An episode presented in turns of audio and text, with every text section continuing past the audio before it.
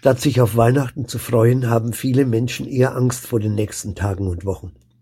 Nicht so sehr vor den Verwandten, mit denen man sich ja an Weihnachten zuverlässig treffen wird, sondern vor allem vor der Post, vor den Rechnungen für Strom und Gas. Ich kann das gut verstehen, denn das sind ja Dinge, wo man nicht einfach sagen kann, dann lassen wir es halt. Das geht nicht in unserer Welt, das merke ich ja auch, Angefangen davon, dass wir keinen Kohle- oder Holzofen im Haus haben, bis dahin, dass ich diesen Text auf meinem PC schreibe und dass er bei Ihnen über das Radio ankommt. Es ist in der Tat eine für manche Menschen durchaus bedrohliche Situation. Und da kann man ja nicht einfach sagen, schau dir doch das Kind in der Krippe an, da war es auch ungemütlich.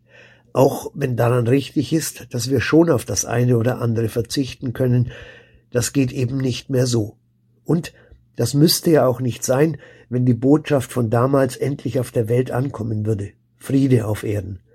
Und wenn dazu noch Gerechtigkeit und Freiheit kämen, dann wäre Weihnachten. Dann wäre es sozusagen endlich an sein Ziel gekommen.